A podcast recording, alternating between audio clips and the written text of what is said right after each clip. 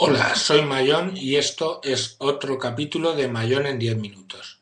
Primero de todo, perdonad mi voz a lo Joe Cocker, pero tengo un constipado brutal.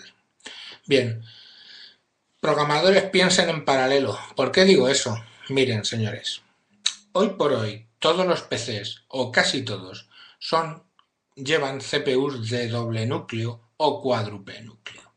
¿Qué pasa si usted, programador, no piensa en ese tipo de cosas? Pues ocurren cosas como las que he detectado hoy en mi trabajo del día a día, cuando, por ejemplo, he abierto el programa Sofía, que incorpora las eh, facturas para una gran corporación, las facturas de Movistar, las mete en un programa para poder tratarlas. Claro, imaginaros lo que es mover cuatro mil y pico líneas en facturación, ¿no? Pero la facturación telefónica de cuatro mil líneas. Imaginaros las llamadas, miles, cientos de miles de llamadas al mes.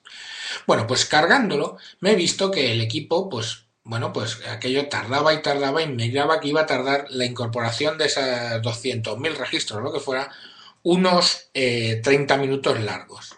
Claro, he mirado y he lanzado, se me ha ocurrido la brillante idea de lanzar el eh, gestor de administrador, esto, que sale en las tareas y tiene un punto donde tú entras y ves las CPUs. Claro, mi sorpresa ha sido cuando se estaba utilizando una globalidad del 50% porque solo una CPU estaba funcionando a tope y la otra, pues no. ¿Qué ocurre? Muy sencillo, ese programa, el Sofía, la incorporación de datos lo está haciendo con un solo thread, con un solo hilo, un solo eh, línea de código. A ver, señores, piensen ustedes cuando programen que están trabajando ya en equipos de procesamiento paralelo, con lo cual tendrán que dividir las tareas en al menos dos threads, dos subprogramas que se ejecuten a la vez. Con eso utilizará el 100% del procesador.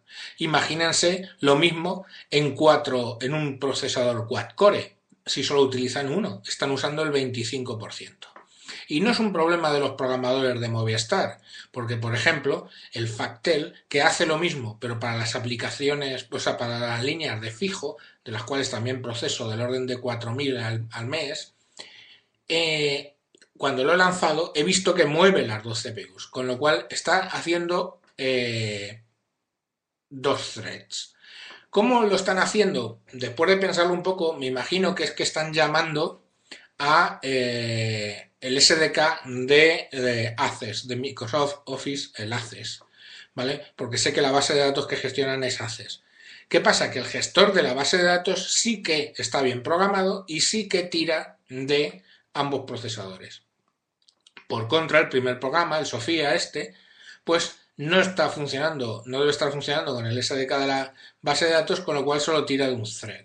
Otro ejemplo donde he visto que solo se me iba eh, a un procesador era un macro que nosotros hagamos en Excel. Pues cuidado con los macros de Excel, porque los macros de Excel tiran de un solo procesador, son lineales. Por contar una anécdota sobre esto del procesamiento paralelo, hace muchos, muchos años, no, quizás 5 o 6 años, eh, instalamos un SAN, un SAN eh, E10000, que es un equipo con Solaris, en aquel entonces creo que era Solaris 8, con 20, 22 perdón, procesadores en paralelo.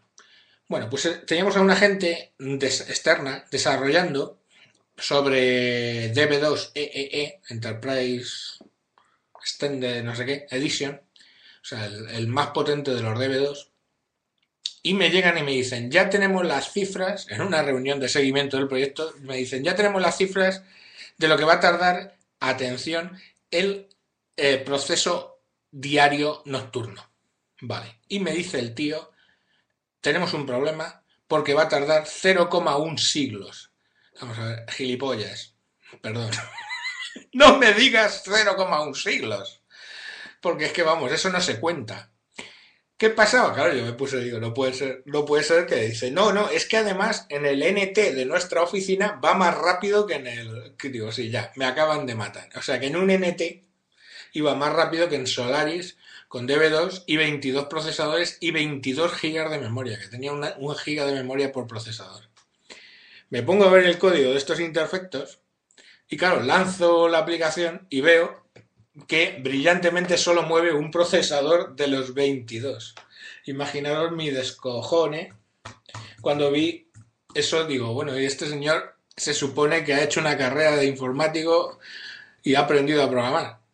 Bueno, evidentemente pues estaba moviendo un, un cursor fila a fila, un absurdo total en programación de base de datos, cuando lo que tienes que hacer es hacer que el gestor de base de datos mueva la base de datos, con lo cual, ¿qué, ocurría? Pues que cuando hicimos eso, les enseñé cómo usarlo, pues eh, que eran básicamente hacer unos procedimientos almacenados en Java.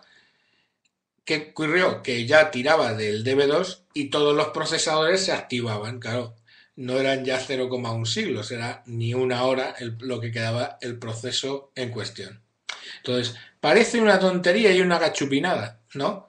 pero hay muchísimos programadores, hijos míos, que no saben programar para equipos con dos o más procesadores. Y el problema de eso es que hoy por hoy, como os digo, todos los equipos tienen más de un procesador. Así que por favor, si eres un desarrollador y estás pensando en hacer algo para cualquier tipo de ordenador hoy por hoy, lo mínimo que llevas es un dual core, piensa, piensa en paralelo. ¿De acuerdo? No, no hagan mendrugadas y por favor, entre tú y yo, nunca jamás le digas a un cliente que el proceso nocturno diario va a tardar 0,1 siglos. Bueno, pues hasta aquí el capítulo de hoy. Espero verlos en próximos capítulos. Podéis seguirme en Twitter en arroba tejedor1967 y en mi blog buscando por Google esas cosas del mundo.